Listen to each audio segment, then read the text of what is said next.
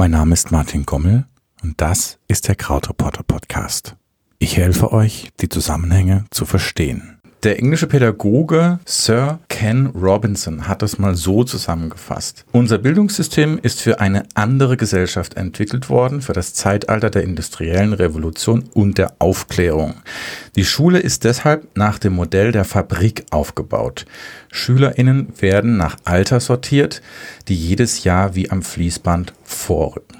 Die Gesellschaft verändert sich rasant in allen Bereichen. Mhm. Vielleicht der offensichtlichste und der, den wir im Moment am meisten mitbekommen, ist äh, eben die Digitalisierung. Man spricht ja von der digitalen Revolution. Wir hatten ja schon so einige äh, Revolutionen hinter uns. Und jetzt eben offensichtlich die digitale Revolution, die unser, den Alltag von uns allen verändert hat mhm. und auch immer noch verändert und immer noch verändern wird und so weiter. Das ist Ben Freiwald, Reporter für Bildung. Wir entwickeln uns weiter als, ja. als Menschheit, als Gesellschaft. Nur dieses Schulsystem, in dem wir äh, unsere Kinder irgendwie auf die Zukunft vorbereiten. Klar, man findet immer Gegenbeispiele, man findet immer tolle LehrerInnen, äh, die wirklich super Unterricht machen. Wenn man sich das System aber mal anguckt, ähm, nachdem die da unterrichtet werden, nämlich äh, tatsächlich immer noch zum großen Teil der Lehrer oder die Lehrerin steht vorne und erzählt den Kindern, was sie lernen sollen. Ja, dieser Vergleich mit der Fabrik ist schon, äh, den Sir Ken Robinson da macht, der, den kann man nicht einfach so mhm. abwatschen. Mhm. Das stimmt schon. Es passt auch, weil in der Schule wird von dir erwartet, dass du still bist, mhm. dass du äh, schön deine Arbeit machst und sonst nicht groß ausscherst. Und äh, eigentlich wird jedes Mal, wenn du ausscherst, so ein bisschen abgestraft, weil du störst dann die ganze Klasse und so mhm. weiter. Dieses Fabrikgefühl, das ist immer noch da, wo man nicht dazu Fabrik sagt. Und ich glaube, das ist auch, fühlt sich auch für viele Schüler komisch an. Du mhm. kommst da in dieses äh, Gebäudekomplex, ihr setzt alle in einer Reihe, guckt alle in eine Richtung und du hast diese starren Regeln, die langsam aber sicher schon ein bisschen aufgebrochen werden, aber so einen richtigen Knall hat es einfach noch nicht gegeben. Ich habe mal so Bilder gesehen, aus dem 18. Jahrhundert war das, glaube ich. Und, und da sah es halt tatsächlich schon genauso aus. Also wenn man die dann irgendwie mal auffrischen würde, die Bilder, man könnte die wahrscheinlich in einigen Schulen heute noch genau so machen. Ja. Das würde man nicht herausfinden, was jetzt 18. Jahrhundert war und was nicht, wenn man mal so die, die modernen Errungenschaften weglässt. Das meinte ich mit das System, in dem wir uns da bewegen, ist, hat sich seit Ewigkeiten eigentlich nicht so richtig verändert. Jedenfalls, wenn man es mit der Gesellschaft vergleicht, in der wir leben, äh, kaum verändert. Das Ding ist kaputt, aber es läuft noch. Ja, ja, das läuft und läuft und läuft. Klar, das ist äh, wie so eine ganz, ganz alte Maschine. Ne, ist einfach einfach zu groß, als dass es nicht laufen könnte. Klar, es sind so 16 Systeme, 16 Maschinen sozusagen, die am Laufen sind, weil es ja eben in Deutschland äh, den Föderalismus gibt. Aber die unterscheiden sich ja in, in Kleinigkeiten, sage ich mal, manchmal auch in, in, größeren Punkten. Deswegen ist es ja immer wieder in der Kritik. Ähm, aber das dahinterstehende System ist ja in, in den Bundesländern erstmal das gleiche. Ja. Und ich meine, wenn wir überlegen, okay, da, es geht hier um acht Millionen Menschen, da kannst du nicht von heute auf morgen sagen, ach, wir haben seit paar Jahren jetzt Internet, jetzt machen wir alles anders. Das wird mhm. nie funktionieren. Deswegen ist das wahrscheinlich auch der Grund, dass das so schwer ist alles und so lange braucht. Ja, ja. total. Äh, ich habe oder ich lese immer wieder, ich äh, lese ja sehr viel über Bildung und lese immer wieder, dass äh, berühmte Persönlichkeiten zum Beispiel Richard David Precht oder der Neurobiologe Gerald Hüther oder so, immer wieder eine Bildungsrevolution fordern. Und das tun sie ja aber auch nicht erst seit vorgestern, sondern das machen sie schon echt lange. Ja. Es ist schon sehr frustrierend, weil auch äh, als Bildungsreporter habe ich sehr viel über die Probleme geschrieben, die es in Schulen gibt. Ähm, ich habe darüber geschrieben, dass Deutschland zu wenig Geld ausgibt für Bildung und habe mal aufgeschlüsselt, wie viel und woran liegt das eigentlich. Ähm, es gibt ja einen Investitionsstau, das hat die, äh, das hat die Bank KfW mal berechnet, ähm, von 55 Milliarden Euro mittlerweile. Also es wird irgendwie von Jahr zu Jahr auch mehr. Was? Das, ja, richtig. Okay. Äh, 48 Milliarden in, in den Schulen und äh, 7,6 Milliarden in den Kitas. Also Investitionsstau bedeutet, das hätte eigentlich schon ausgegeben werden müssen, das Geld. Mhm. Das ist äh, das Geld, was jetzt ausgegeben werden muss, damit die ganzen Baustellen und Toiletten, die irgendwie nicht mehr schön aussehen, äh, damit das alles mal wieder hergestellt wird. Mhm. Ähm, aber das Geld ist halt nicht da. Also darüber habe ich viel geschrieben. Ich habe darüber geschrieben, dass wir zu wenig LehrerInnen haben, dass wir auch zu wenig SozialpädagogInnen haben, dass, dass generell einfach Personalnot herrscht an eigentlich allen Schulen in Deutschland. Es gibt einfach sehr viele Probleme und äh, es gibt natürlich Menschen, die das äh, erkennen, die dann sagen, das geht so nicht weiter, wir brauchen jetzt mal nicht nur irgendeine kleine Reform, wir wollen jetzt nicht von G8 zu G9 und wieder zurück und hin und her, sondern wir wollen jetzt mal irgendwie den großen Aufschlag machen. Ja. Aber der ist nicht absehbar. Und das hat mich als äh, Reporter so frustriert, dass ich in einer Ausgabe meines Newsletters mal geschrieben habe, dass ich mir eine richtige Katastrophe wünsche, eine, so eine Bildungskatastrophe, so ein Auslöser, wie er bei anderen Themen äh, dazu geführt hat, ähm, dass sich tatsächlich was bewegt hat. Mhm. Wenn wir mal, ähm, das ist, ein, ist jetzt ein ganz anderes Beispiel, aber wenn wir mal an Atomkraft denken, bis da wirklich was passiert ist, äh, hat Angela Merkel auch nicht daran gedacht, äh, ernsthaft jetzt mal auszusteigen. Es musste schon was passieren. Und wenn wir an die aktuelle Klimadebatte denken, da hat die Katastrophe, die musste gar nicht kommen. Die ist, beziehungsweise jetzt im Moment, es sind hier drin irgendwie wahrscheinlich, äh, hier ist kein mhm. Thermometer, wahrscheinlich mhm. sind 42 Grad. Ja. Ähm, gestern ein neuer Hitzerekord aufgestellt worden in Lingen, 42,6 Grad, nicht in so einem kleinen Kabuff, wie wir jetzt hier gerade mhm. sitzen, sondern einfach draußen an der frischen Luft. Ja. In dem Sinne, es passiert schon viel mehr öffentlich, äh, wir bekommen davon viel mehr mit, aber äh, letztendlich hat eben dieses damals 15-jährige Mädchen Greta Thunberg gereicht die der Welt ins Gesicht gesagt hat, ihr seid zu feige, um zu handeln. Ja.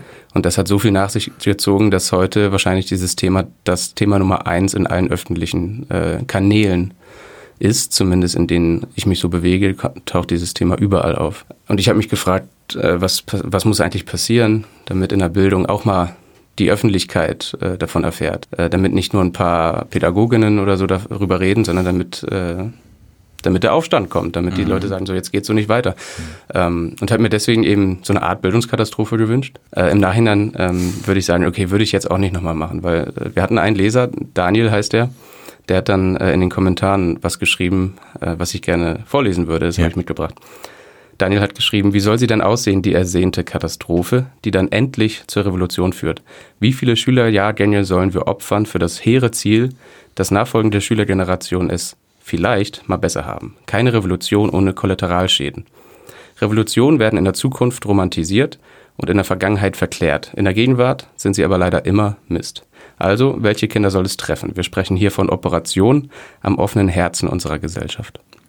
Das habe ich mir durchgelesen und gedacht, ja, Daniel hat schon recht. Ähm, in dem Sinne wünsche ich mir keine Katastrophe, weil wir, glaube ich, an vielen Stellen schon katastrophale Zustände haben, sondern eher, dass diese Zustände viel, viel mehr in die Öffentlichkeit kommen. Der Etat äh, des Bundesministeriums für Bildung und Forschung soll 2020 gekürzt werden, mhm. um hier 500 Millionen, 533 Millionen Euro gekürzt. Was ja, ist natürlich? Wahnsinn, ne? Was geht eigentlich? ja, ähm, vor, vor allen Dingen, wenn man bedenkt, dass äh, die Große Koalition äh, mal wieder gesagt hat, dass äh, Bildung und Forschung und äh, Zukunftsthemen, ne, das ist denen enorm wichtig. Ähm, aber jetzt, wo, wo dann die Chance war, mal zu kürzen, hat Olaf Scholz, äh, der Finanzminister, ähm, tatsächlich gesagt, ja gut, dann kürzen wir mal im Bildungsministerium. Das ist das Erste, was dann fällt. Ne? Das ist dann das Erste sozusagen, was dann fällt. Also man, man muss dazu sagen, äh, die Bildungsausgaben sind ja nicht nur vom äh, Bildungsministerium äh, an der Bundesregierung, sondern wie eben schon ein bisschen angedeutet, die Kommunen sind dafür auch zuständig und die Länder in erster Sache, weil, weil das Länderhoheit ist Bildung. Aber das ist schon eine Ansage sozusagen. Ähm, und noch schlimmer ist es eigentlich, bis 2023 soll das Ganze um 2,3 Milliarden weniger werden. Also es, es sind nicht nur die 533 Millionen, sondern es ist tatsächlich geplant, dass auch in den nächsten Jahren dann weniger Etat zur Verfügung steht. Er ist immer ganz interessant. Zu jeder Landtagswahl wird ja immer gefragt, ähm, wie wichtig sind euch die und die Themen bei der Wahl gewesen. Hm. Ähm, das hatten wir jetzt bei der Europawahl äh, zum Beispiel, dass das an Platz eins war, das glaube ich dann äh, eben die Klimafrage stand. Hm. Ähm, bei den Landtagswahlen letztes Jahr habe ich mir das für Bayern und Hessen mal angeguckt und da war Bildung äh, jedes Mal unter den Top drei. Das war, glaube ich, einmal auch das wichtigste Thema. Ja. Klar, ist ein Bildungsthema, äh, ist ein Landtagsthema, ähm, aber es zeigt einfach, den Menschen ist das wichtig weil es eben um die Zukunft geht und weil es um die mhm. eigenen Kinder geht. Ja. Und also muss ich gar nicht erklären, warum den Menschen das wichtig ist. Ja, ähm, nur wie wenig Raum das öffentlich einnimmt, das ist schon, äh, schon erschreckend. Und mich macht das immer so ratlos als ja. Bildungsreporter, äh, wie wenig darüber geredet wird. Okay, diese Revolution wird es heute nicht geben. Äh, vielleicht, Gucken nee, morgen, morgen auch nicht. Morgen auch nicht. Aber im Moment müssen wir festhalten, okay, das Ding ist festgefahren. So, wir sprühen uns jetzt mal Wasser ins Gesicht, weil es hier tatsächlich sehr heiß ist. Ja. Und auch das hat Raum im Podcast, weil äh, draußen scheint die Sonne. Wir sind hier in einem relativ kleinen Raum, nehmen den Podcast auf und ja, wir schwitzen.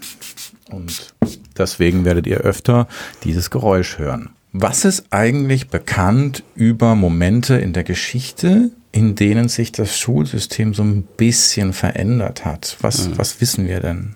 Also eigentlich kann man so die Regel festhalten, äh, natürlich hat jede größere geschichtliche Veränderung in Deutschland auch dafür gesorgt, dass, dass sich die Schule ein bisschen verändert hat. Ob das jetzt die Weimarer Republik war, ob das jetzt ähm, die Zeit nach dem Zweiten Weltkrieg war oder eben äh, die Wende, das hat schon immer dafür gesorgt, dass sich das Schulsystem ein bisschen verändert hat. Und in jüngerer Vergangenheit gab es auch ein paar Momente. Tatsächlich hat man 2001 nach der PISA-Studie und auch in den Jahren danach äh, schon von einer Bildungskatastrophe gesprochen die Ergebnisse der PISA-Studie haben äh, so aufgerüttelt in dem Sinne.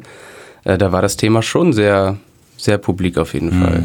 Ähm, ich habe mich 2001 nicht mit diesem Thema beschäftigt, ähm, weil ich da, lass mich nachrechnen, wahrscheinlich gerade in der zweiten Klasse oder so war. Aber wenn man sich die Texte von damals anguckt und auch das, was die PolitikerInnen darüber geredet haben, da, da war das Thema schon mal so richtig in der Öffentlichkeit eigentlich.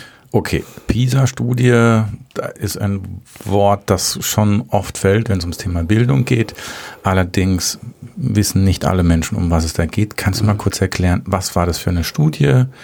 Was hat es beinhaltet. Und es muss ja schon ordentlich gewesen sein, was da rausgekommen ist, wenn dann danach eben das Wort Bildungskatastrophe schon im Munde der, äh, der mhm. Menschen waren. Was, was war da genau? Also die PISA-Studie, ähm, da gibt es viel Kritik, wie diese Studie gemacht wurde. Oder auch, ähm, das war ja nicht nur einmal gemacht, sondern die wird ja immer wieder, gab so Runden wo die dann SchülerInnen untersucht haben. Äh, da gab es viel Kritik daran, erstmal wie die Ergebnisse ähm, erhoben wurden, Aha. weil teilweise nicht gleiche Gruppen einfach miteinander verglichen wurden. Okay. Ähm, aber das mal beiseite gelassen ist die PISA-Studie eigentlich, soll sie sein, eine vergleichende Studie von vielen Ländern, wo geguckt wird, äh, was können die SchülerInnen und was können sie nicht und wie gut schneiden sie im Vergleich einfach mit anderen Ländern ab bei mhm. bestimmten Kompetenzen. Und da kamen teilweise so Sachen raus, wie dass fast zehn Prozent der deutschen Schülerinnen und Schülern äh, die unterste von insgesamt fünf Kompetenzstufen bei der Lösung von Aufgaben nicht äh, oder nur die unterste erreicht haben. Das nennt man dann so die Risikogruppe. Also beziehungsweise anders gesagt, die haben nicht mal die unterste erreicht. Ne? Also okay. die, waren, die sind komplett durchgefallen. Die, die sind sozusagen komplett durchgefallen durchs mhm. Raster. Weitere 13 Prozent äh, kamen nicht über die erste Kompetenzstufe hinaus bei bestimmten Aufgaben und äh, das entspricht Grundschulniveau. Ja. Also wer untersucht wurde, sind ähm, 15-Jährige. Und letztendlich, äh, das bedeutet, dass fast ein Viertel äh, das waren 23 Prozent der getesteten deutschen 15-Jährigen in ihren Lesekompetenzen nicht über Grundschulniveau hinausgekommen sind bei dieser Untersuchung. Und äh, das, das, das sind jetzt nur genau, das sind jetzt nur so ein paar kleine äh, Ergebnisse. Ja. Äh, das ist natürlich ein Riesenbericht damals gewesen. Mhm. Und das hat dann schon dafür gesorgt, dass, äh, dass das Thema mal in die Öffentlichkeit gerückt ist. Ja. Ähm, und das hatte schon so ein paar, paar Folgen nach mhm. sich gezogen. Also bestimmte Länder haben dann gesagt, wir brauchen ein Zentralabitur wir brauchen äh, gesicherte Qualitätsstandards. Mhm. Äh, und zwar sollten wir uns da auch länderübergreifend zusammensetzen, also bundesländerübergreifend und diese Qualitätsstandards festlegen in der Kultusministerkonferenz und in allen, an allen Zusammensetzungen dann darüber mhm. hinaus. Und auch die Ganztagsschule äh, ist so ein bisschen, könnte man sagen, so das Kind eben dieser Zeit, mhm. dass man gesagt hat, ähm, das Bildungssystem, und das war ein großes Ergebnis, vielleicht das größte, das Bildungssystem in Deutschland ist ungerecht. Da müssen wir was tun. Ja.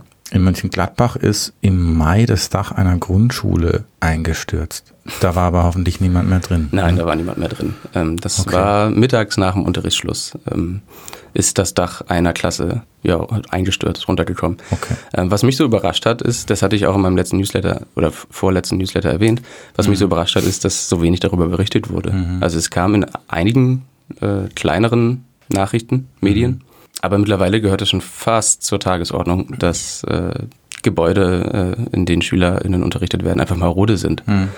Ähm, und das hat mich so ein bisschen äh, tatsächlich überrascht, mhm. dass das mittlerweile so normal ist, mhm. dass unsere Schulen da irgendwie mhm. einstürzen. Jetzt ist es so, dass ja auch ein Argument gegen das jetzige Schulsystem ist, dass es soziale Ungleichheit zementiert.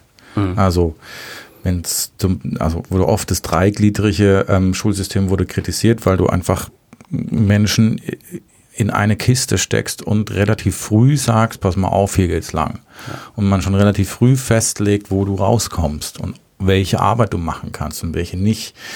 Und ähm, das ist ja ein bisschen ins Wackeln gekommen. Ne? Es gibt ja mittlerweile Bundesländer, die fahren zweigliedrig mhm. und Rheinland-Pfalz hat zum Beispiel 2009 die Hauptschule abgeschafft. Ja. So, da passiert schon ein bisschen was. Ne? Es ist nicht, ja. dass es komplett ist kein Stillstand. Ein bisschen gerüttelt wird schon an den Grundfesten. Ne? Genau, also ähm, es gibt schon immer mal wieder Reformen. Das ist ja auch ähm, sowas wie von G8 zu G9 und so weiter. Das ist eine äh, Reform gewesen. Ähm, auch das, was du gerade erwähnt hast. Ähm, ja. Ob man Schulen zusammen äh, zusammenpackt oder nicht.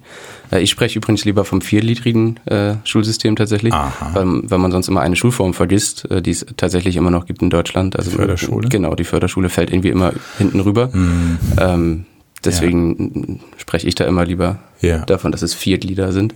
Aber ja, das ist eine Sache, die sich eindeutig äh, verändert hat mhm. und wo, wo man auch sagt, ähm, dass die Chancengerechtigkeit da äh, größer ist an solchen Schulen, an denen alle gemeinsam unterrichtet werden, mhm. äh, was wir auch im Ausland ähm, immer wieder beobachten einfach. Mhm. mhm. Ähm, und, und dazu noch so ein Punkt Ganztagsschule, äh, wo, wo auch die Bundesregierung bestimmte Versprechungen gemacht hat, bis, bis 2025, glaube ich, war das, soll jedes Kind einen Anspruch auf Kita äh, auf einen Kita, äh, Kita-Platz sowieso, aber dann auch Ganztagsbetreuung in der Schule haben. Okay. Also es passieren schon, schon Dinge, ja. aber ähm, das sind alles so, klar, strukturelle Veränderungen, äh, die aber immer noch an der Grundfeste, wie wir meinen, unseren Kindern, unsere Kinder auf die Zukunft vorbereiten zu können, nicht so richtig was ändern. Ja, ja. Also ob jetzt, ähm, ob jetzt die Kinder, 30 Kinder in einem Raum sitzen und im 45-Minuten-Takt äh, einfach nach dem anderen lernen und vorne irgendwie dem Lehrer zuhören, mit anderen SchülerInnen, die irgendwie ein anderes Niveau haben, weil mhm. da mehrere Schulen zusammengesetzt sind, mhm. ähm, oder ob sie das in einer sehr homogenen Gruppe tun.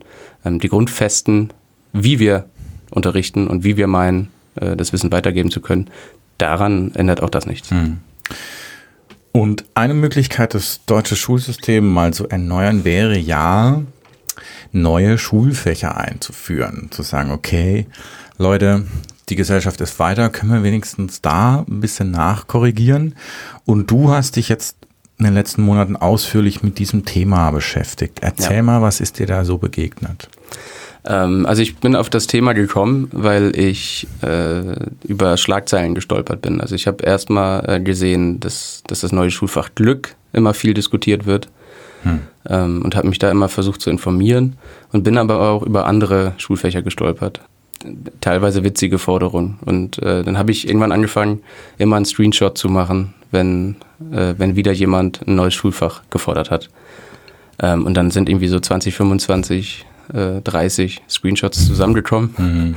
Ähm, und ich habe mich gefragt, was ist denn da eigentlich los? Mhm. Warum fordern eigentlich ständig Erwachsene neue Schulfächer? Ja. Und ich meine, es liegt daran, dass sie sich, äh, dass sie das Gefühl haben, von der Schule nicht auf die heutige Gesellschaft vorbereitet worden zu sein. Mhm beziehungsweise dass irgendwas fehlt, dass, dass sie Dinge lernen hätten wollen, die sie heute noch nicht können oder erst spät selbst sich beigebracht haben oder woanders mhm. gelernt haben. Mhm. Äh, und ich habe mich aber gefragt, was fehlt denn genau und habe dann äh, unsere LeserInnen äh, gefragt mhm. und eine Umfrage gemacht ähm, mit der Frage, welches Schulfach hättest du gerne gehabt? Daran anschließend die zweite Frage, und was hättest du dort gelernt? Okay. Da müssen wir kurz mal einhaken, weil was, wie kann man denn seine Leser befragen? Also wie, wie, wie macht man das als Reporter bei Krautreporter? Wie funktioniert das? Ich habe klassischerweise eine Umfrage gebastelt äh, über ein Formular, das heißt dann bei uns Typeform, das benutzen mhm. wir. Ähm, und da kann man mit wenigen Klicks dann einfach dran teilnehmen und wenn man Lust hat, diese Fragen beantworten.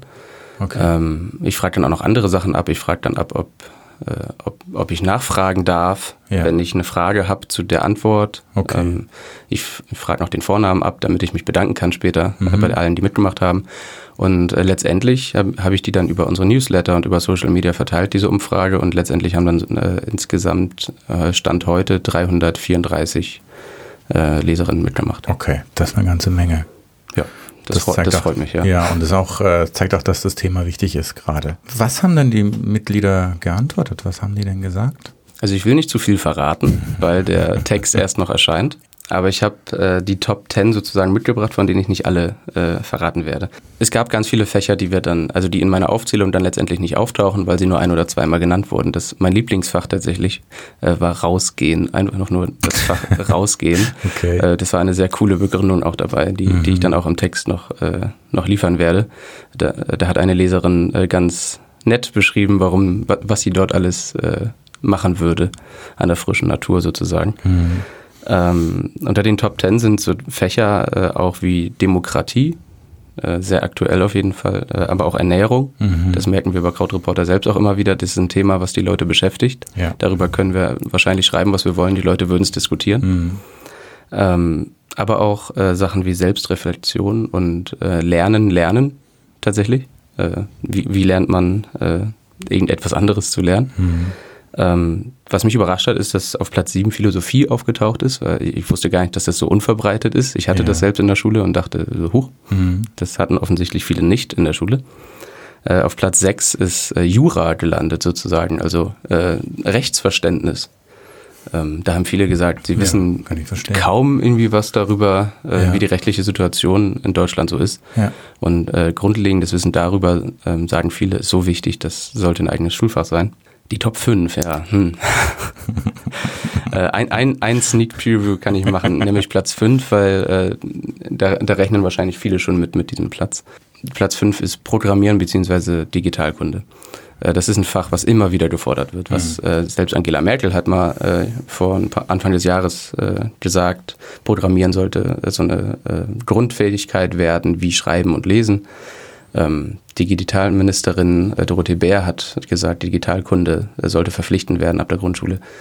Äh, und Lehrerverbände fordern das immer wieder, Wissenschaftler mhm. fordern das immer wieder. Ähm, Informatik oder zumindest Digitalkunde ähm, sollte entweder ein eigenes Fach sein oder aber in allen anderen Fächern äh, immer wieder angeschnitten werden, ne? also mhm. Medienkunde und sowas. Mhm.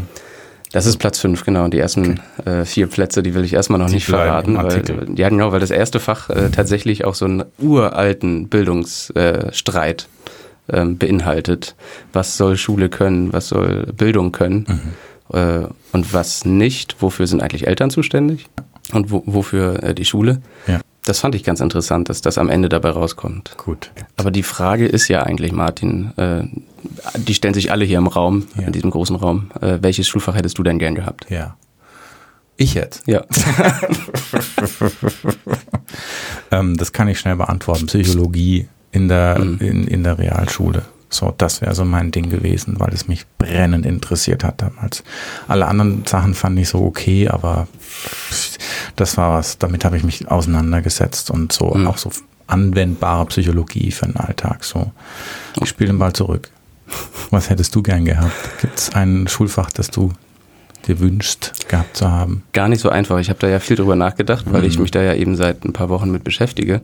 Und ich bin nicht auf einem Fach hängen geblieben, tatsächlich. Okay. Äh, das sind mehrere? Nee, nicht mal. Ach so.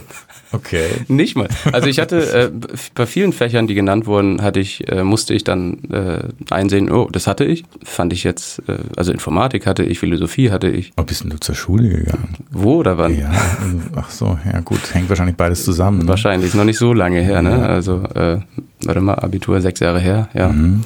Äh, in Schleswig-Holstein. Okay. Gut.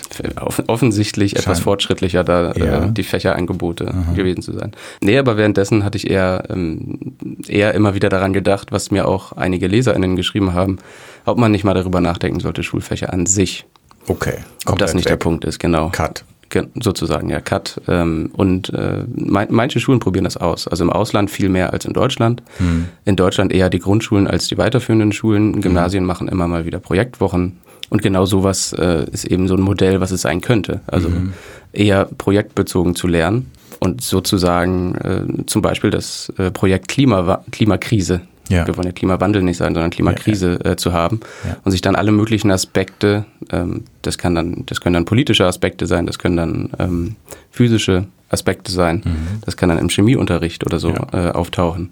Und sowas dann eher fächerübergreifend äh, sich anzueignen, weil das auch im Prinzip eher der, der, dem aktuellen Stand der Lernpsychologie äh, entspricht. Mhm. Wenn man sagt, dieses 45 Minuten getakte, einfach zum anderen springen, eine Gedichtanalyse machen und irgendwie zehn Minuten später äh, Integrale ausrechnen, ähm, dass das uns gar nicht so unbedingt liegt äh, und dass wir viel besser auch verstehen, wenn wir die, die Zusammenhänge, wenn wir äh, die Zusammenhänge ja. verstehen. Ja. Ähm, über ein Thema, ja. Ja. Wir haben an der Stelle gelacht, weil ähm, unser Claim bei Crowd Reporter ist, verstehe die Zusammenhänge. Ähm, ich möchte mal noch zum Abschluss raus aus meiner Rolle als Podcaster, denn ich bin neben dem Podcaster und Fotoredakteur bei Krautreporter auch Schulsozialarbeiter. Ich bin ausgebildeter Erzieher 2004 meine ähm, Erziehung, ab, äh, Erziehung, meine Ausbildung abgeschlossen und arbeite heute in einem achtköpfigen Team aus äh, vielen Schulsozialarbeitern an einer äh, integrierten Sekundarschule mit gymnasialer Oberstufe.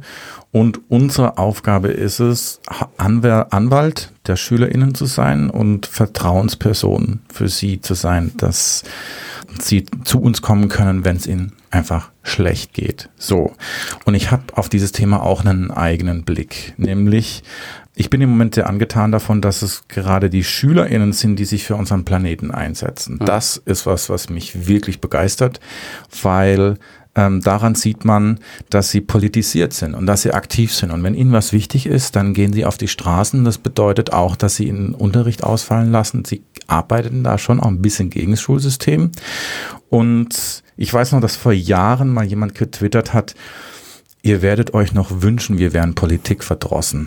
Und das ist eingetreten, glaube ich. Also jetzt, äh, jetzt passiert gerade was, was ich vor 20 Jahren nicht äh, hätte erträumen lassen. Mhm. Und deswegen glaube ich, dass ähm, auch eine, eine Revolution für die Schule nicht von großen Philosophen, von Akademikern äh, und Pädagogen kommt, die sagen, das Schulsystem ist kaputt, sondern es wird, wenn, mhm. dann von den SchülerInnen selber kommen und dann wird es wahrscheinlich wesentlich anders passieren, als wir das uns jetzt vorstellen. Also es wird ganz andere Formen annehmen. Mhm. Aber ich glaube, dass das an sich der Schlüssel ist dafür, dass das Ding tatsächlich irgendwann mal kippt. Also dass es nämlich rauskommt aus diesem trägen Ding, dass mhm. halt irgendwann die SchülerInnen sagen, so, pass mal auf, eine Möglichkeit wäre, die äh, gar nicht so weit weg ist, ist, wenn ihr weiter so uns unterrichtet. Ähm, es gibt bei mir an der Schule einen Spruch, der ist, was bildet ihr uns eigentlich ein?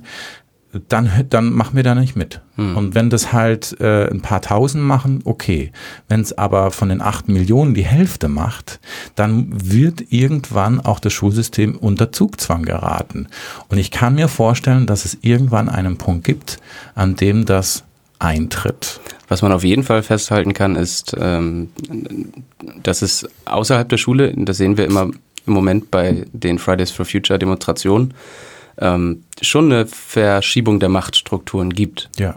Ne? Dass äh, auch jüngere Menschen äh, mitbestimmen wollen, dass sie teilhaben wollen, ähm, dass sie sich einbringen wollen, dass sie sich beteiligen können an den mhm. Entscheidungen, an der Demokratie, an äh, der Politik und so weiter.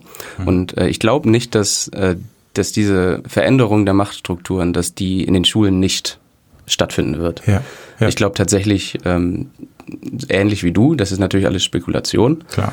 Aber äh, ich kann mir schon vorstellen, ähm, dass wenn das außerhalb der Schule schon äh, irgendwann etabliert ist, dass irgendwann auch die SchülerInnen innerhalb der Schule äh, mehr Mitbestimmung und mehr, mhm. ähm, mehr Teilhabe äh, verlangen werden. Ja. Es gibt ein paar Pilotschulen äh, in Deutschland, äh, die Demokratieschulen äh, nennen die sich dann, die sagen, SchülerInnen sollten viel mehr selbst entscheiden können, äh, was sie lernen mhm.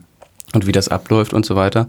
Und ich glaube, dass es letztendlich äh, die Machtstrukturen schon eher so verändern, äh, dass die viel mehr Mitbestimmungsrecht haben. Ja. Natürlich nicht in 100 Prozent der Fällen. Ja. Aber äh, schon in vielen Feldern äh, ja. wäre wär das, glaube ich, schon äh, so eine Sache, die sich in Zukunft verändern kann. Ich glaube auch, dass die Bewegung durch diesen Erfolg außerhalb der Schule an ähm, Selbstbewusstsein gewinnt.